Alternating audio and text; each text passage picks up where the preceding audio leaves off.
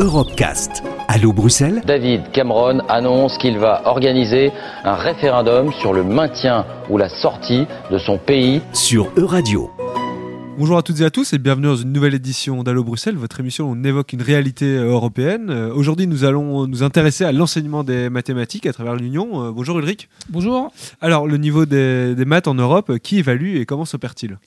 Oui Thomas, alors il y a effectivement des évaluations euh, régulières. Il y en a l'une, la plus connue, qui s'intitule, euh, qui est appelée le classement euh, TIMSS, tous les 4 ans depuis 1995. Cette enquête évalue les acquis des élèves en, maths et en, sciences. Et il y a 4500 de nos, élèves de, CM1 qui ont participé en 2015 et également 4000 élèves de, de terminale scientifique filière S.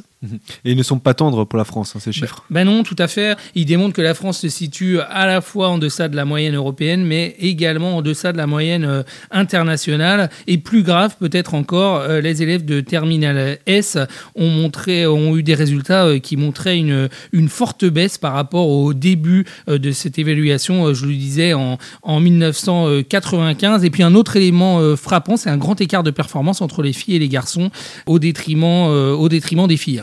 C'est parce que la discipline est négligée ben, Pas tout à fait, parce que les professeurs des, écoles disent pourtant consacrer 193 heures par an aux mathématiques, alors que la moyenne euh, des autres pays européens se situe à 158 heures. Et à quoi est-ce dû alors?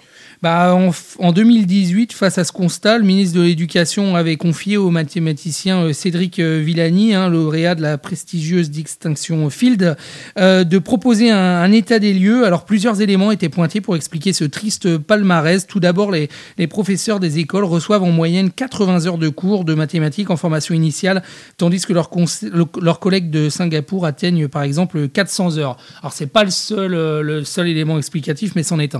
Des préconisations ont-elles été faites euh Alors effectivement, dans, ce rapport, il y avait effectivement un état des lieux et puis 21 préconisations. Je ne vais pas toutes les lister, mais il y avait euh, d'abord la, première préconisation, c'était de renforcer la formation euh, initiale dans le cadre d'un parcours plus, pluridisciplinaire. Il y avait également l'idée de lancer des expérimentations et pourquoi pas à grande échelle pour tester de, de, nouvelles, de nouvelles méthodes et puis également renforcer les, les équipements, proposer à toutes les écoles un équipement de base accompagné de tutoriels favorisant les, manipulations notamment d'objets réels ou virtuels.